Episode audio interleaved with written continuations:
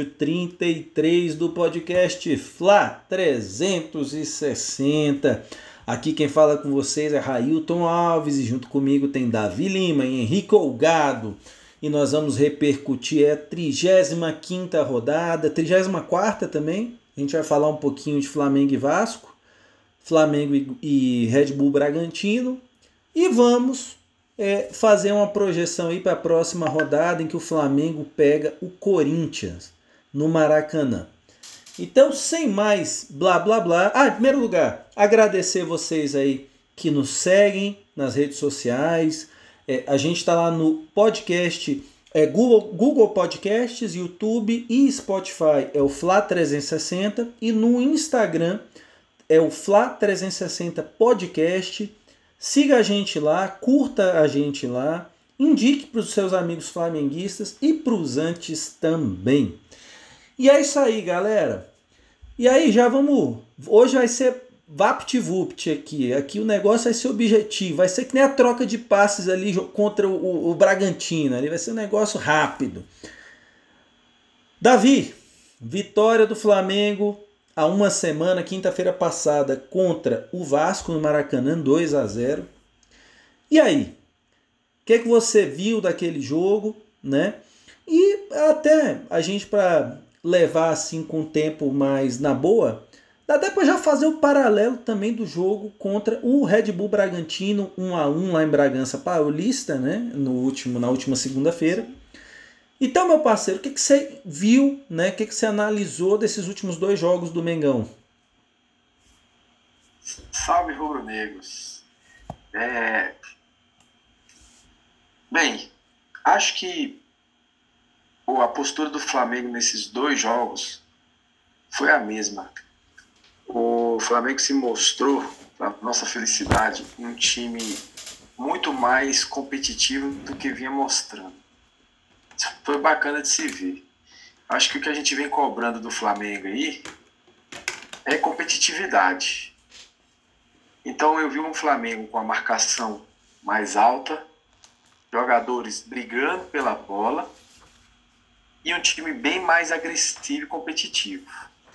Chegou a me lembrar o, o Flamengo de 2019, principalmente os dois primeiros tempos acho que o segundo tempo, não que o Flamengo piorou, não, mas perdeu um pouquinho de fôlego, que é normal, mas mesmo assim é, continuou jogando, fazendo pressão. Por isso que eu acho que foi bem, sua pergunta foi bem legal, porque é, realmente eu consigo analisar os dois jogos da mesma maneira, assim. Contra o Vasco, claro, não foi o mesmo cenário, não foi o mesmo roteiro, mas a postura do Flamengo e do nosso comandante Rogério Senna foi praticamente a mesma. Porque o Rogério Senna ele é muito criativo, sabe? Muito criativo. Pensa num cara criativo. Então, assim, é, é brincadeira, mano. O cara vai colocar o Pedro faltando cinco minutos, tirar o Gabigol. Ó, vamos lá. Contra o Vasco, primeira coisa. O Gabigol comprometeu muito o Flamengo, porque era um jogo fácil, era um jogo que dava para ter feito quatro gols no primeiro tempo. O Vasco veio numa postura bastante defensiva, retranqueira, e o Flamengo é, não estava conseguindo jogar contra times assim. Mas contra o Vasco, o Flamengo conseguiu impor, através da postura ofensiva, da agressividade e da marcação alta, o Flamengo conseguiu fazer com que o, Vasco tivesse que errar 0% no jogo. E o Vasco realmente, no primeiro tempo, teve erro zero. O Vasco foi perfeito. Perfeito na defesa. Mas covarde. Exceto no pênalti, Flamengo... né? Exceto, exato. Exceto o pênalti. Exato. E aí, é, no segundo tempo, o Vanderlei, por estar tá perdendo de 1 a 0 resolveu soltar o time. Então aí o, o, o, jogo deu uma equilibrada, o Vasco até produziu algumas jogadas, mas o Flamengo manteve a postura. Fez um gol na segunda etapa também. Mas é, a quantidade de gols que o Gabigol perdeu fez com que o Flamengo estivesse na reta final, já temporada 2020-21, um desgaste, a palavra é desnecessário, entendeu? E, e, mas foi um jogaço do Flamengo. E contra o, Bra o Bragantino, o, a postura foi a mesma. Acho que o primeiro tempo do Flamengo contra o Bragantino ainda foi melhor, ainda conseguiu ser melhor. Porém, a gente não pegou o Vasco, a gente pegou o Bragantino, que é um time bastante superior ao Vasco, que tem jogadores, assim, o, o exemplo Claudinho, o artilheiro do campeonato, um cara perigosíssimo, com um repertório futebolístico assim, excepcional.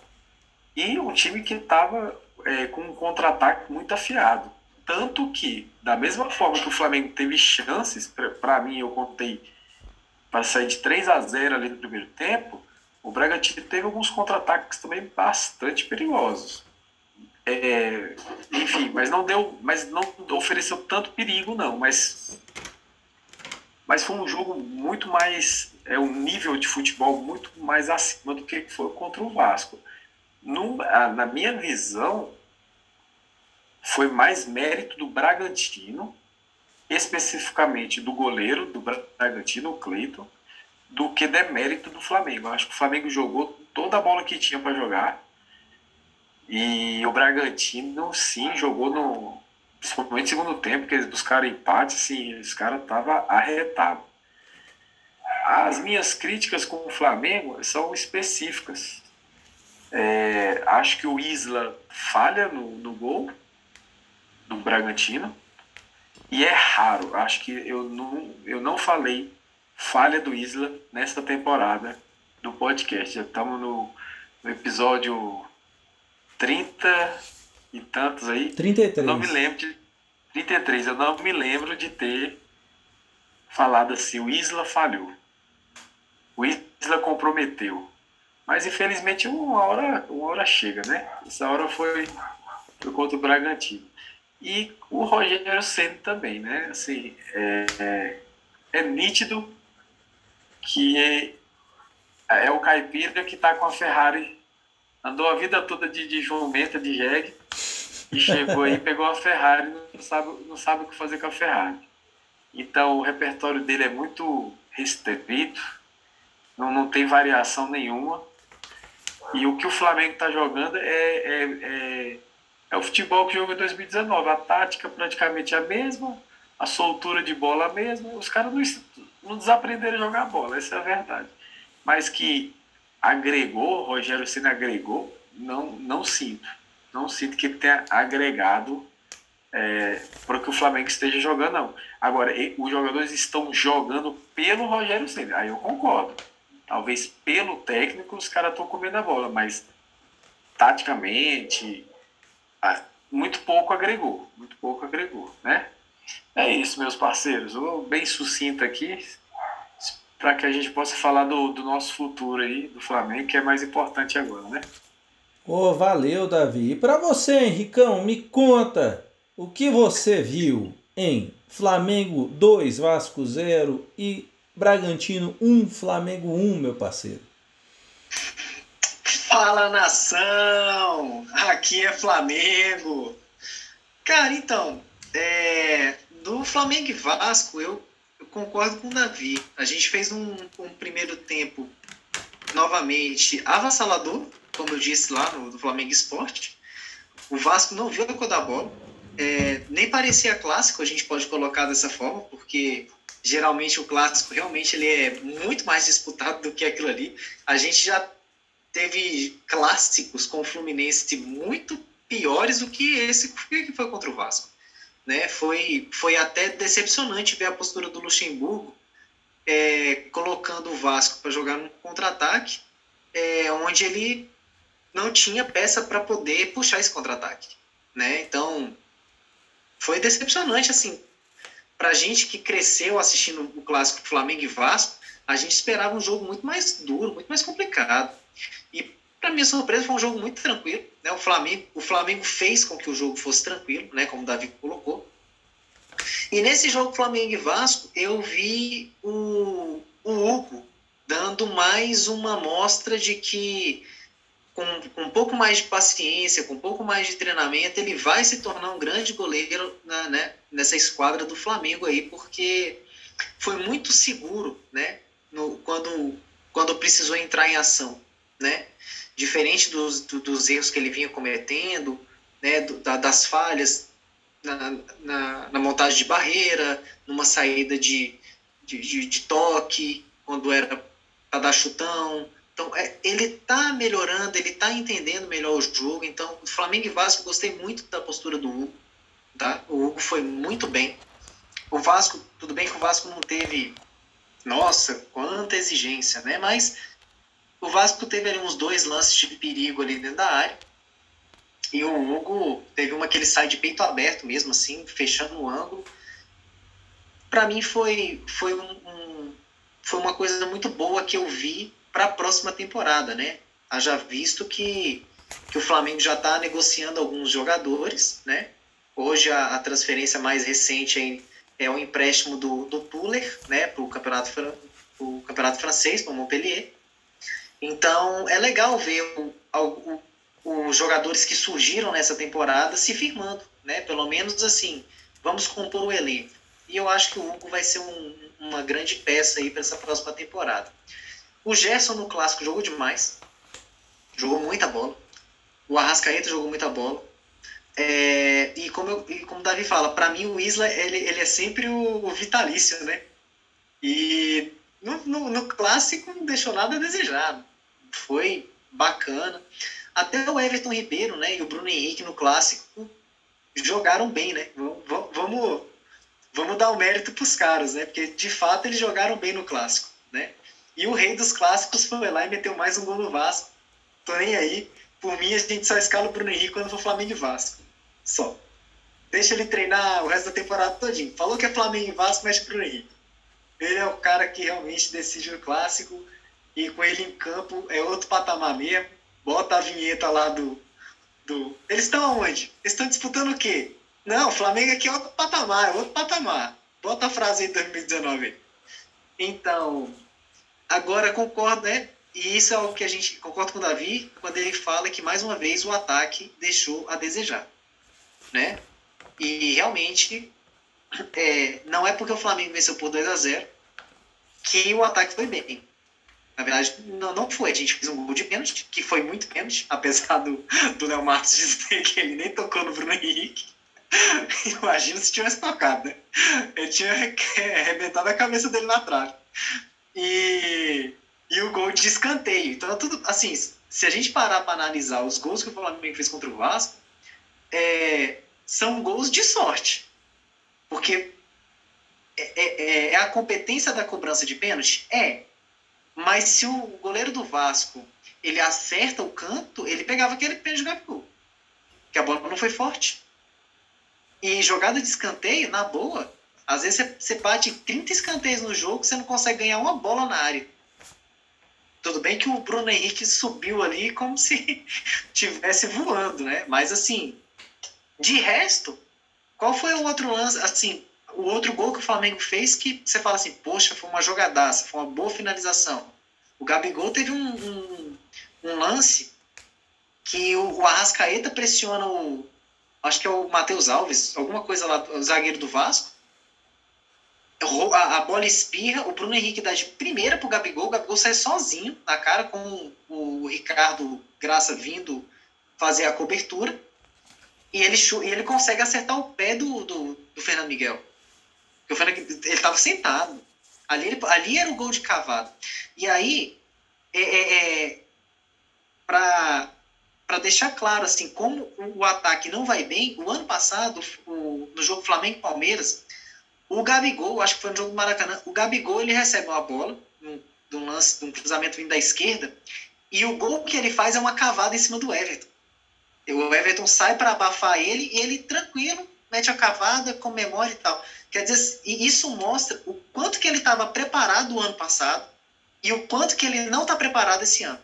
A parte física atrapalhou, é, a parte técnica já, já não é mais a mesma. Então, houve, se, você, se a gente comparar o Gabigol de 2019 para o de 2020, a gente vai perceber mesmo que o Gabigol não é mais o mesmo atleta. E para mim ele caiu muito de produção. Mesmo ele tendo excelentes números, melhor atacante do Flamengo e tal, mas os, assim, é, mantendo lá né, a, as quatro chances para fazer um gol, mas assim, é, é, é, você percebe que o Gabigol hoje não é mais o mesmo atleta.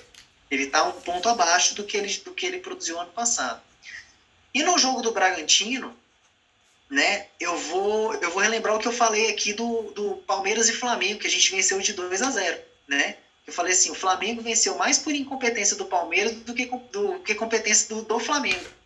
E Flamengo e Bragantino foi a mesma coisa, porque o Flamengo é, jogou bem, produziu, né? Não, não foi só o gol de pênalti, né? Mais um gol de pênalti e que agora tem torcida aí do, do Botafogo, tem torcedor do Botafogo aí que eu não vou dizer o nome, que diz que se puxar a camisa e não interferir no, no voo pleno da cabeçada não é pênalti não, né? Então deixa lá os pênaltis lá pro Botafogo não ser marcado. Não, Flamengo, não só Botafoguense, hein? Nadine Bastos disse que não foi pênalti. Pode, agora pode arrancar a camisa do adversário. Tranquilo, se não atrapalhar. Então, então assim, mas esse meu Botafoguense, meu amigo querido, não vou dizer o nome dele não. Aí, é, mais uma vez, né, o Gabigol vai lá, faz de pênalti e tal, mas o número de finalizações que a gente é, não converte mais uma vez prejudica o Flamengo no Campeonato Brasileiro, que é ridículo.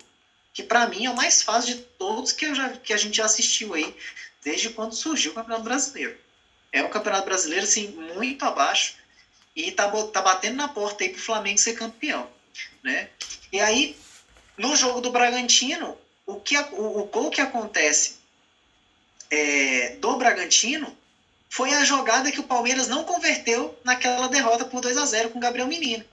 A jogada é um lançamento para a esquerda, nas costas do Isla, onde o, o lateral do Palmeiras, eu não lembro se era o Vinho ou se era o, Marcos... o Scarpa que fez a jogada. Ah, tá. Aí ele dá, dá no meio da, da, ali na marca do pênalti, o Gabriel Menino domina a bola e chuta para fora, né?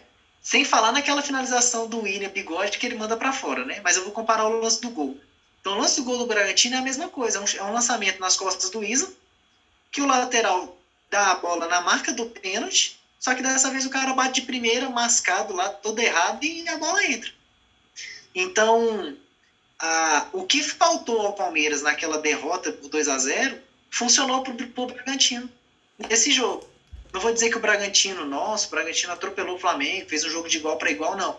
Mas é, comparando o, o, Flamengo e Bragantino, o Bragantino ele trouxe duas características de dois confrontos do Flamengo, em que o Flamengo se deu bem em um e se deu mal em outro, que é o Flamengo e Racing.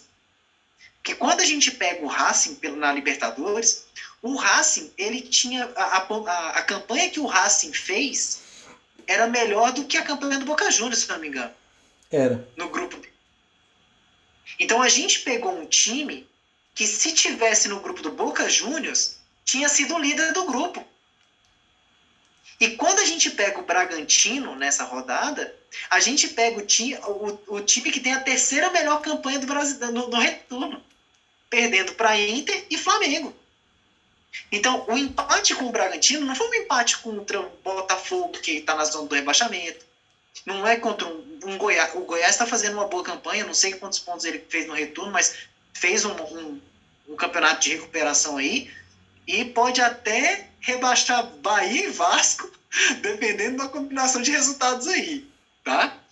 Mas a gente não está jogando com um time irregular. É, o empate não foi com um time qualquer o empate foi com um time que tem a terceira melhor campanha do retorno. Então, perdendo para a Internacional. E o artilheiro do campeonato. Artilheiro do campeonato, né?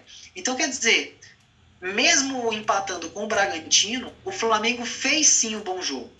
Aonde vai a crítica? Vai para dois setores. Primeiro deles, o ataque, como eu já citei. Né? É inacreditável como os atacantes do Flamengo desperdiçam. E para mim, o grupo está rachado. Já vou cantar a pedra aqui. O grupo tá rachado.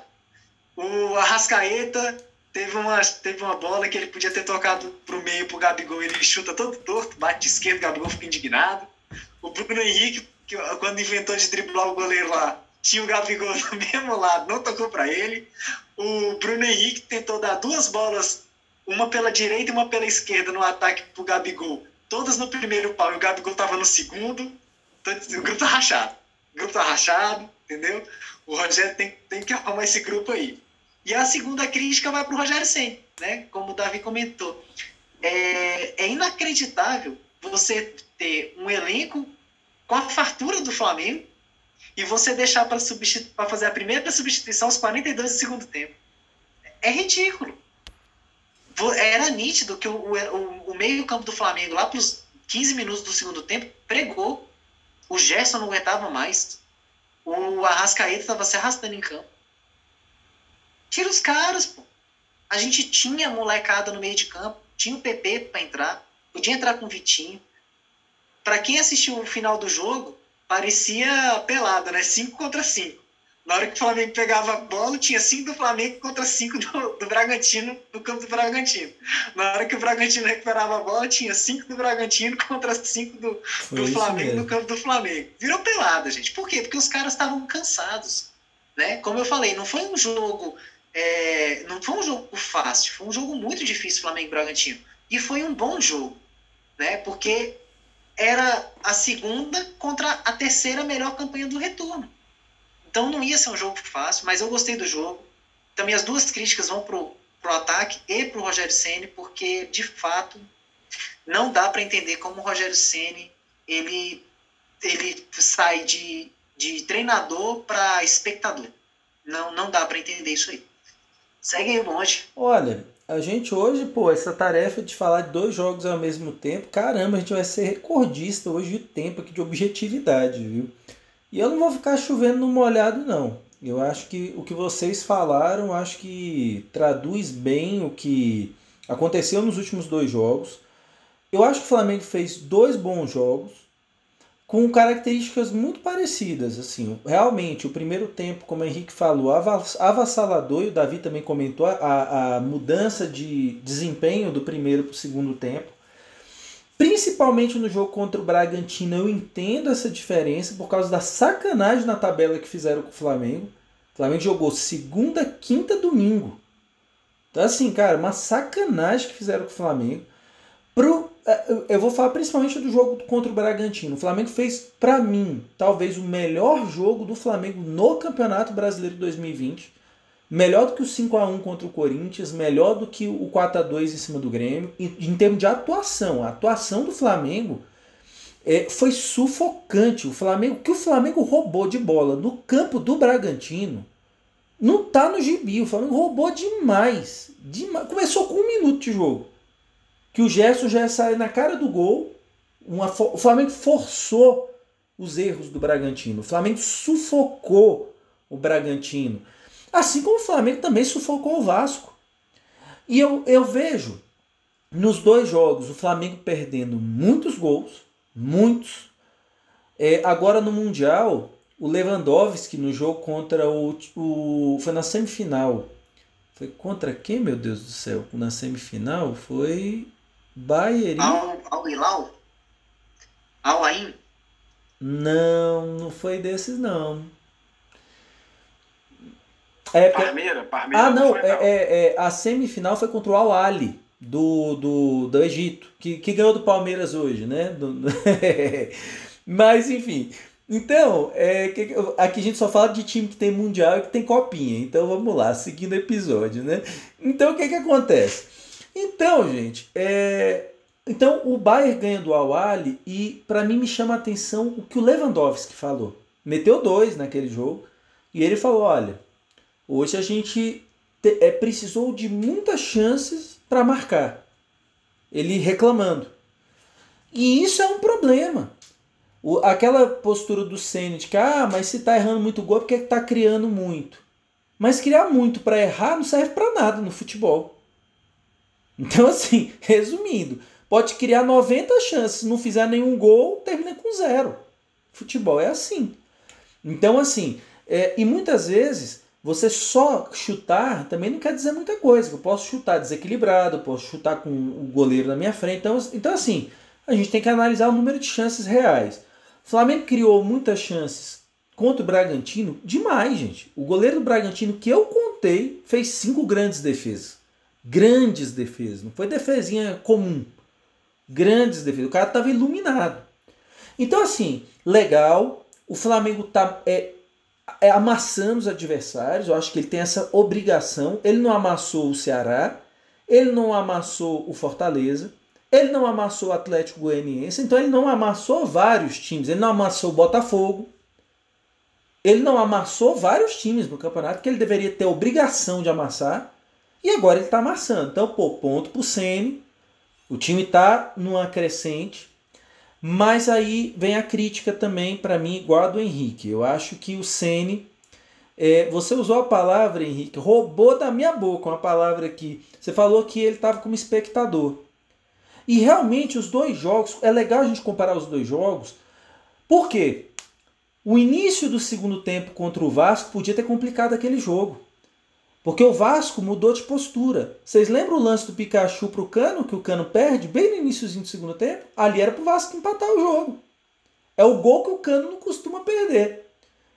E ali, o que para mim nos dois jogos é, fica muito claro é que o Rogério Ceni ele até já pode saber armar o time para entrar em campo, para jogar daquela forma que ele fez na preleção, bonitinho, ó, vai jogar assim. Mas durante o jogo, ele não tem jogo de cintura para perceber as mudanças e agir no tempo certo para poder que aquela ação dele tenha efeito. Então, assim, vou dar um exemplo. O primeiro tempo do Bragantino foi todo em cima do Felipe Luiz, tanto no ataque quanto na defesa. O Bragantino ia. Quando o Felipe Luiz estava com a bola, o Bragantino sufocava o Felipe Luiz. E o Felipe Luiz deu uns 5 uns cinco bicudos para fora. Porque ele não, ele não conseguia sair jogando. Então atrapalhava a armação do Flamengo e o Bragantino tomava a bola. E quando o Bragantino atacava, ele atacava em cima do Felipe Luiz no primeiro tempo. No segundo tempo, não. O jogo foi em cima do Isla no segundo tempo. E essa jogada que o Henrique até bem lembrou do jogo do Palmeiras, que teve duas. O Atlético Paranaense fez duas nas costas do Isla. Na mesma coisa. Então, tanto é que o primeiro gol do Atlético Paranaense sai nas costas do Isla. E logo na sequência tem um outro lance, mesma coisa, que o Abner chega por trás. Então, assim, e aí, o, o aí chega o ponto que o, o, o Senna ele não sabe ter o jogo de cintura para mexer no time. Gente, o Gerson no fim do jogo dava pena do Gerson, coitado. Ele não conseguia mais voltar. Ele perdia a bola e parecia criança. Tipo assim, perdeu a bola, o cara roubou, saiu e foi correr pro campo do Flamengo e ele ficava olhando assim pro cara, tipo, cara, não, não consigo correr, velho. Não dá mais. E ali era pro Rogério Ceni fazer uma, alteração simples, gente. Simples. Tira Gerson, bota Pedro. Faz um 4-3-3. Acabou. Deixa o João Gomes primeiro volante ali Arrasca com Everton armando, para mim os dois fizeram um ótimo jogo. E Bruno Henrique, Gabigol e Pedro jogando na frente. 4-3-3, simples. Não tinha que inventar muito.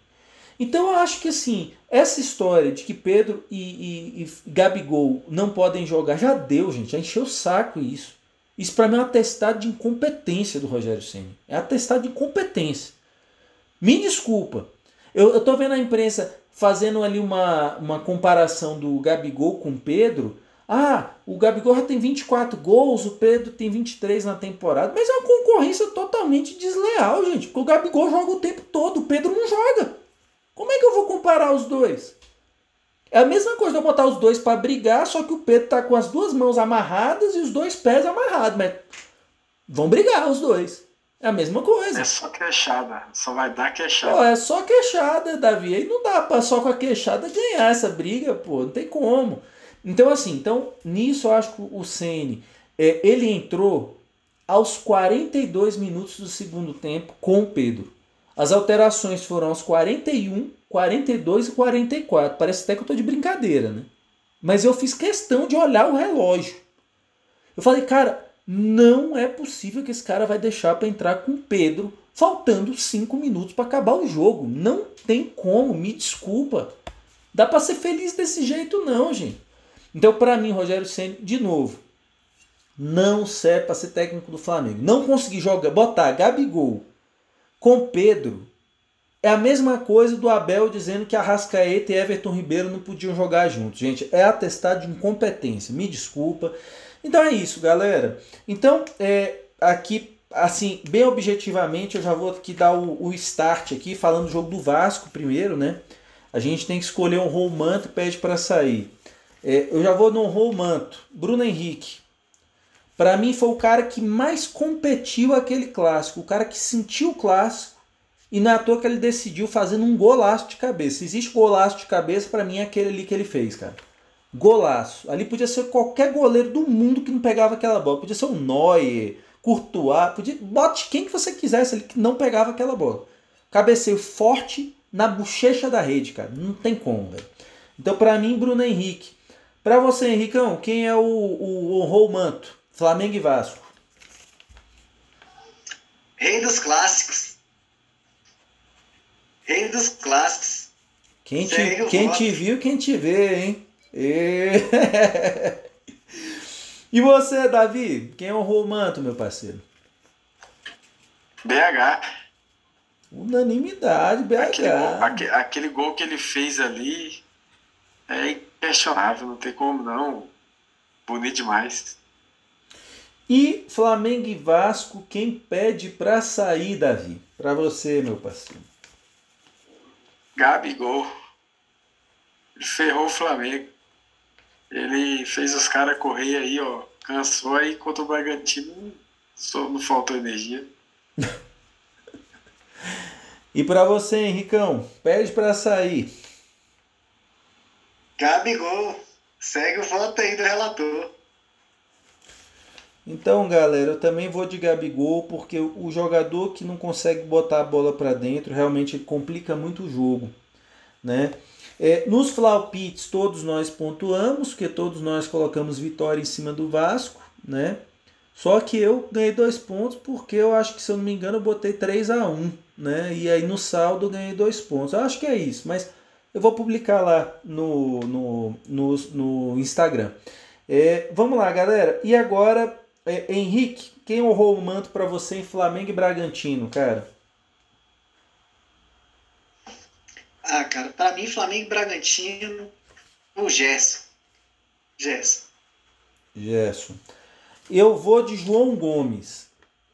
Anulou Claudinho. Anulou geral, velho. Que jogaço do João Gomes. Jogaço, jogaço. O Flamengo até renovou com ele essa semana. É, e você, Davi? Quem honrou o manto para você, meu parceiro? Gerson da Massa.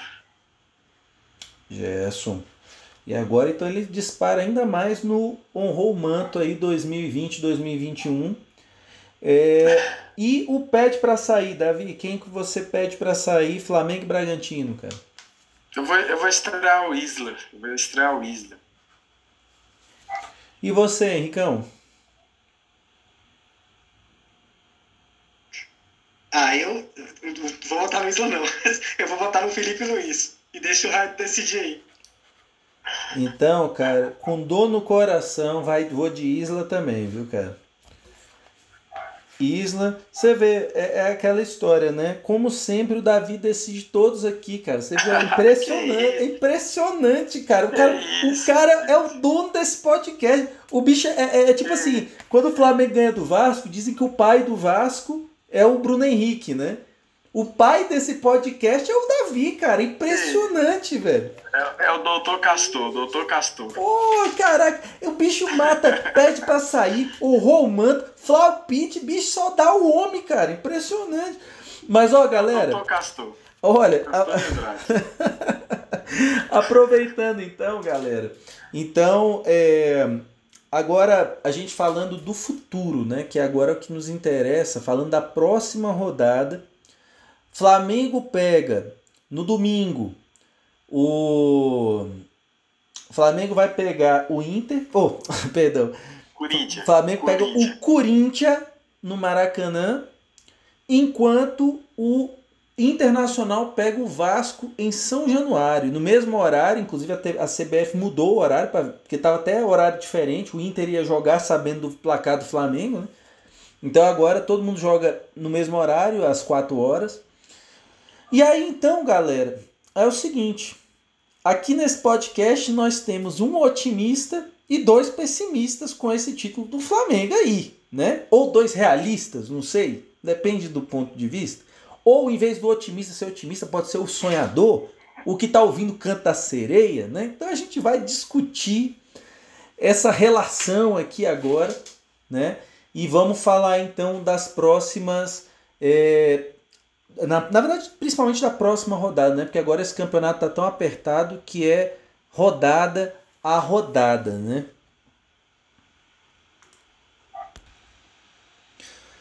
Mas então, pessoal, próxima rodada aí.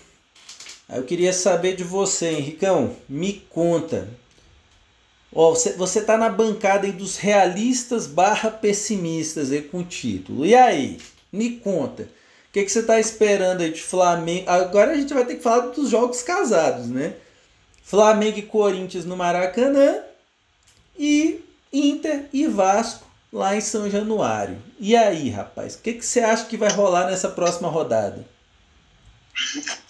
Rapaz, então, eu, eu acredito em vitória do Flamengo e vitória do Internacional. Nessa rodada a gente vai ficar no, na, na, na mesma situação, porque o Corinthians ele não vai ser louco de, de querer bater de frente com, com o Flamengo, porque não é muito do feitio do Mancini, né? Tudo bem que o Mancini sapou a gente 3 a 0 jogando lá com o Atlético Goianiense, né? Mas o, o, o Corinthians ele não pode perder ponto pro Flamengo porque ele tá beliscando uma vaga na Libertadores. Então, eu acho que o Corinthians vai ali segurar o jogo antes um ponto do que nada, até porque o Bragantino, o Atlético Paranaense, Santos, está tudo na cola do Corinthians, né? Então, uma vitória, uma derrota do Corinthians e uma vitória de qualquer um desses três times é, ultrapassa o Corinthians. Então, ele pode perder três posições numa rodada. É, eu acredito mais. Então, o Corinthians ele vai tentar segurar o Flamengo. Se vencer, maravilhoso. Se não, o empatezinho para eles está ótimo. Mas o Flamengo já mostrou contra o Vasco e contra o Bragantino que está conseguindo é, ganhar em cima desses times que, são, que estão sendo montados para se defender. Né? Nas últimas duas partidas, o Flamengo mostrou isso muito bem. Avançou a marcação, a marcação-pressão está funcionando melhor. Né? Os jogadores estão entendendo melhor essa, o, o posicionamento da marcação-pressão para ela ser efetiva. O que está faltando mesmo é o ataque ser eficaz. É, então, mas eu acredito no Flamengo, como eu falei, se for para ser campeão, agora é tudo na base da sapuada, não tem nem conversa. Eu já vou deixar meu flopite aqui. Eu vou até repetir o mesmo placar do ano passado, foi 4 a 1 Se for, é desse jeito. Se não, se não for assim, nem quero. né? Então, pro Flamengo e, e Corinthians eu tenho essa, essa expectativa. Internacional e Vasco, o Internacional ele vai vencer. Eu acho que o Internacional vence o Vasco, porque o Internacional acho que já é, vem, vem de um empate e uma derrota, se eu não me engano, nas duas últimas rodadas. E ele precisa pontuar. O Vasco é um time que está desesperadíssimo, então o Vasco não vai ficar esperando o Internacional é, atacar, porque se o Vasco tropeça contra o Internacional e o Goiás vence, eu não vou lembrar agora com quem o Goiás joga, mas se o Goiás vence o jogo e o Vasco perde, é, o Vasco fica um o, o Goiás fica um ponto do Vasco. Então o jogo é complicado, o Vasco vai é precisar. Botafogo. Acho que é Botafogo, né? É, Goiás e Botafogo. É, é o clássico aí do, do desespero. Aí, então o Vasco vai precisar sair para ganhar no Internacional. E o, e o Luxemburgo, eu não sei se, se ele vai ter essa frieza para fazer o Vasco defender, cozinhar mais o jogo e, e tentar uma bola. Então, o Vasco fragilizado vai precisar vencer. E o Internacional jogando naquele contra-ataque maroto dele, é, elaborado pelo Abel, vai ter o campo todinho. Aí vai depender se os atacantes do Internacional vão ter mais espaço, quer dizer, vão ser mais eficientes do que os atacantes do Flamengo, né? Porque se aproveitarem as oportunidades que o Vasco vai dar, pode até rolar uma, uma, uma sapuada do Inter em cima do, do Vasco lá em São Januário. Então eu acredito aí numa vitória do Flamengo 4 a 1 repetindo o placar do ano passado.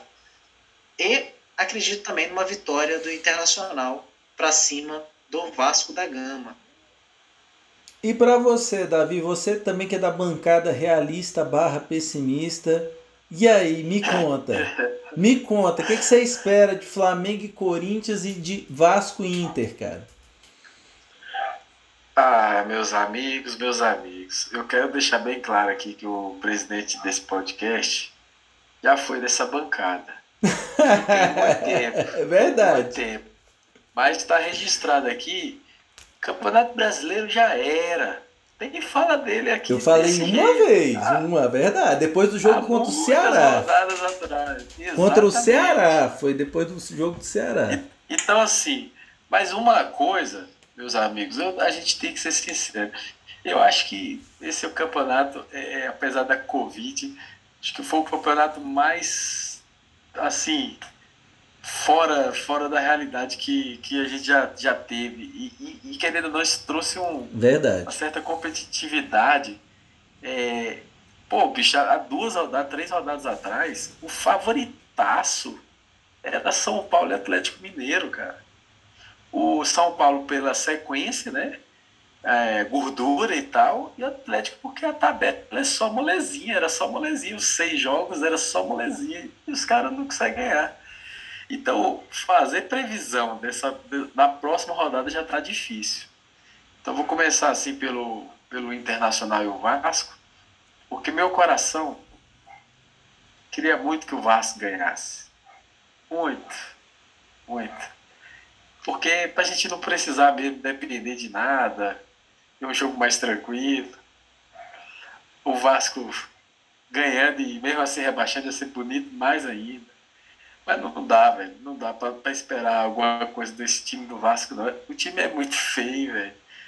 É muito sem, sem. É só se o Luxemburgo der a palestra dele lá e eu, conseguir tirar água de pedra. O Benítez e o Cano funcionar. O último jogo o Benítez não funcionou. O Luxemburgo colocou o Benítez joga de costa.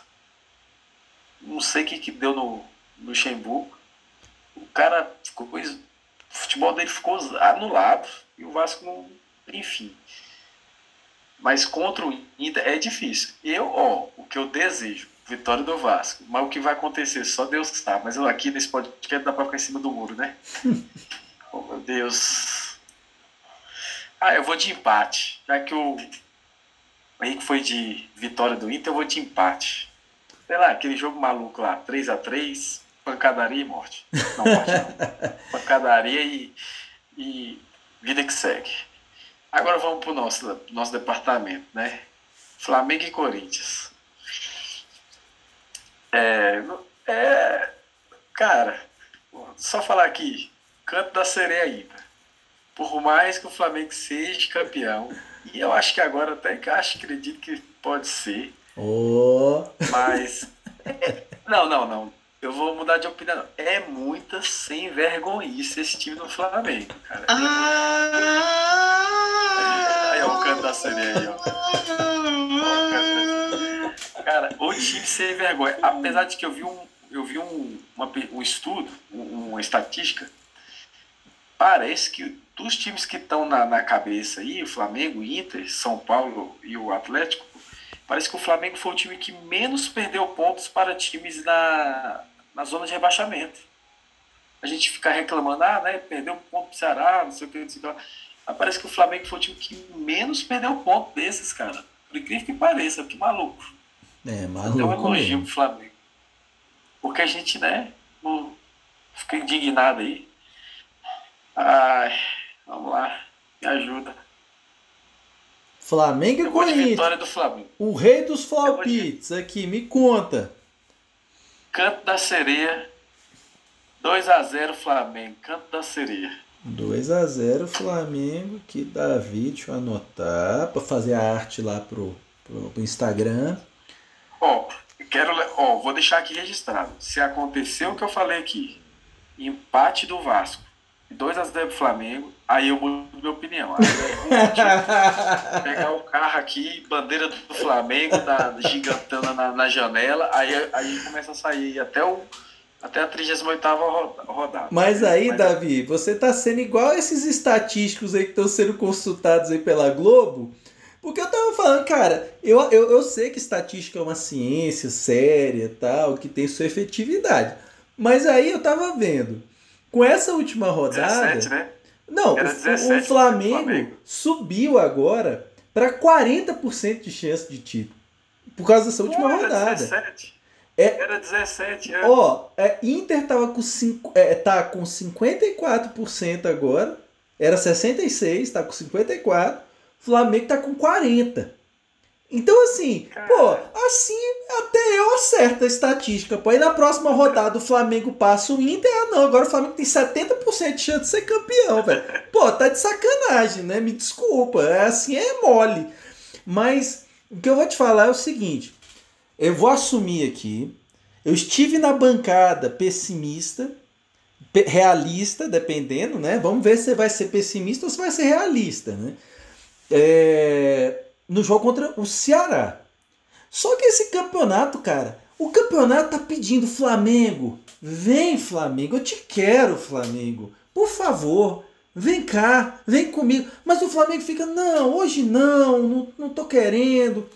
Mas assim, gente, é, deixando aí, aí, aí aqui representando a bancada agora otimista ou sonhadora, né?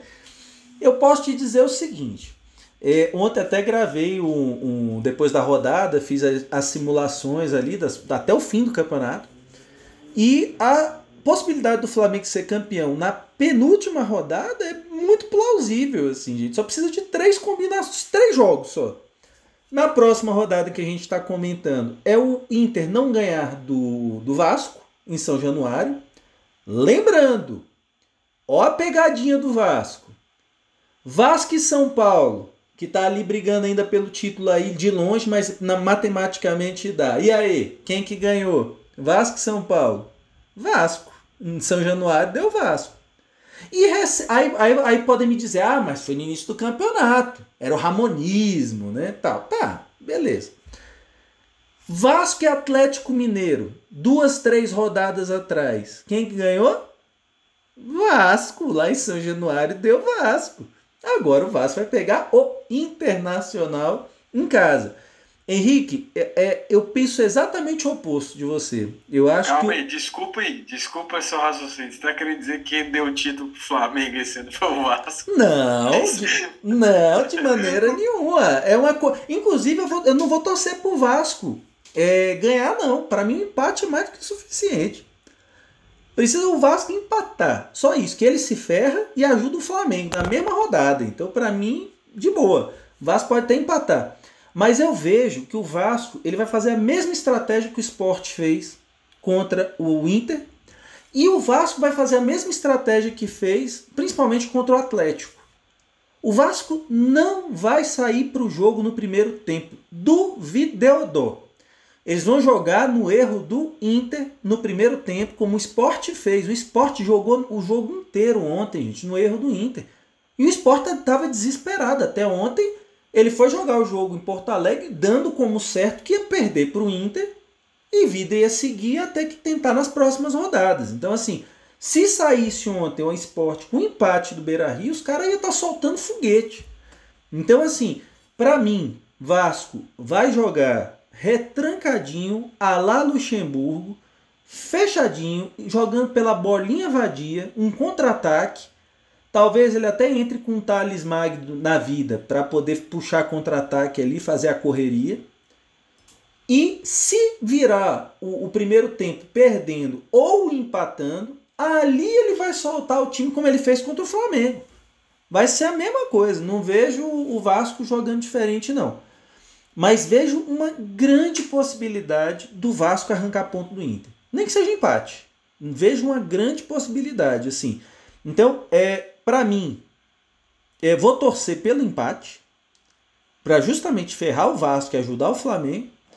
Porque a essa altura do campeonato, na hipótese que eu estou levantando, então para concluir, é muito simples. É o Flamengo ganhando do, do Corinthians, Vasco arranca ponto do Inter em casa. Pronto.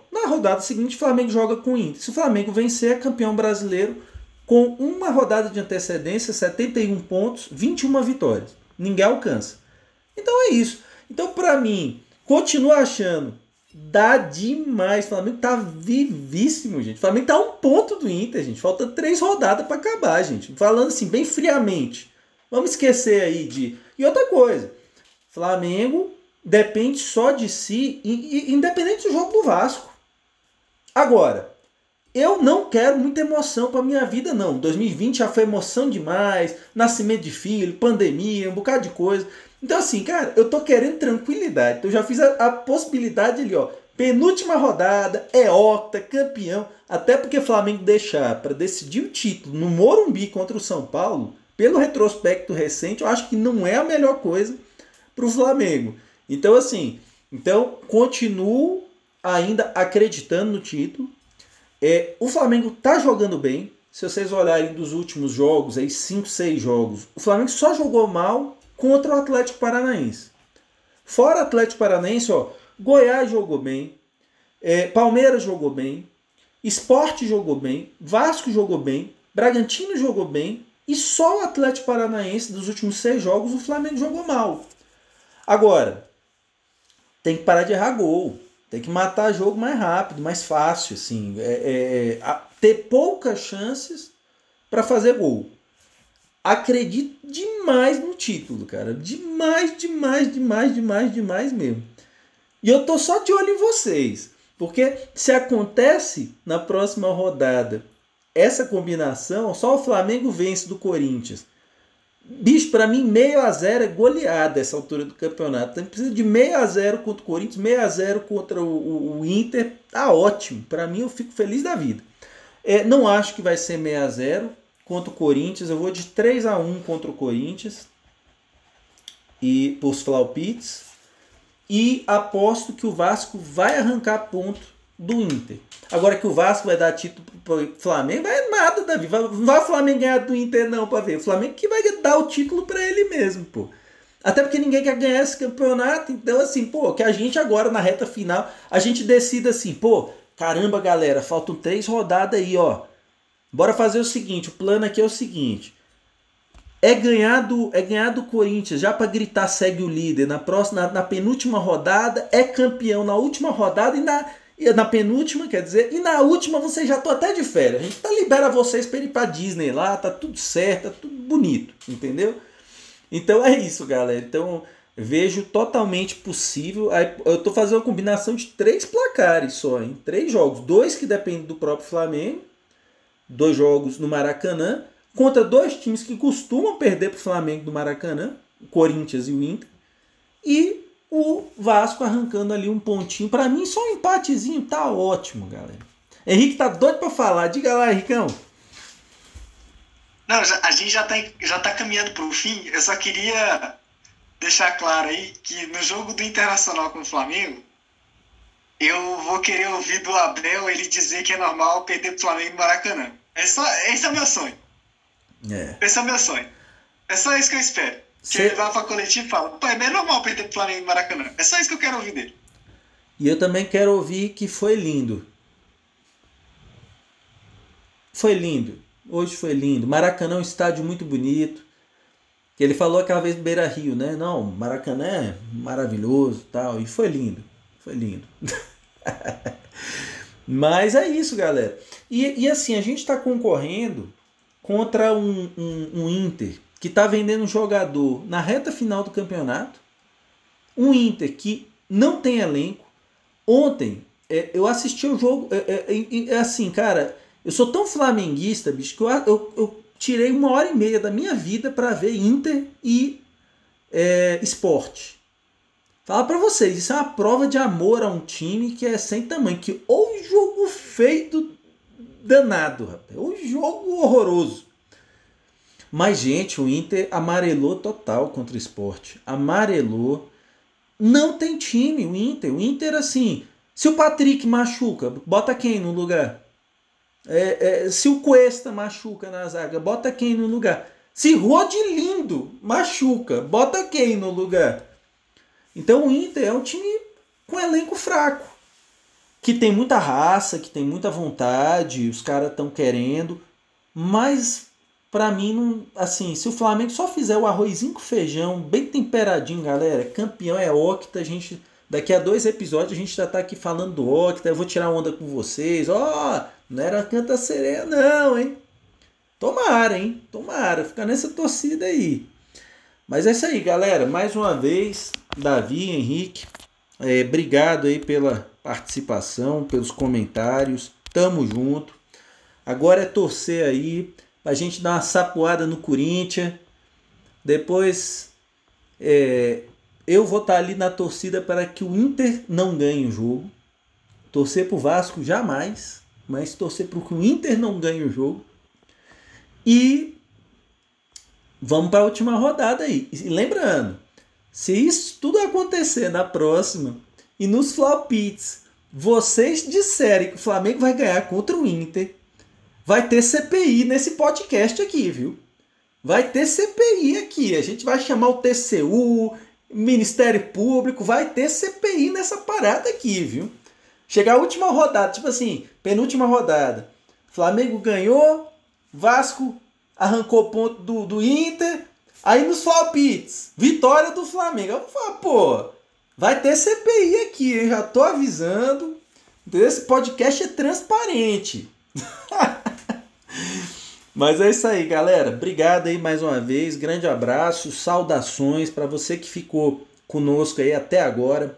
Grande abraço, continue lá curtindo, seguindo a gente nas mídias sociais e tamo junto, galera. Rumo ao Octa, hein? Ó, rumo ao Octa. Grande abraço, até mais. Saudações rubro-negras, galera.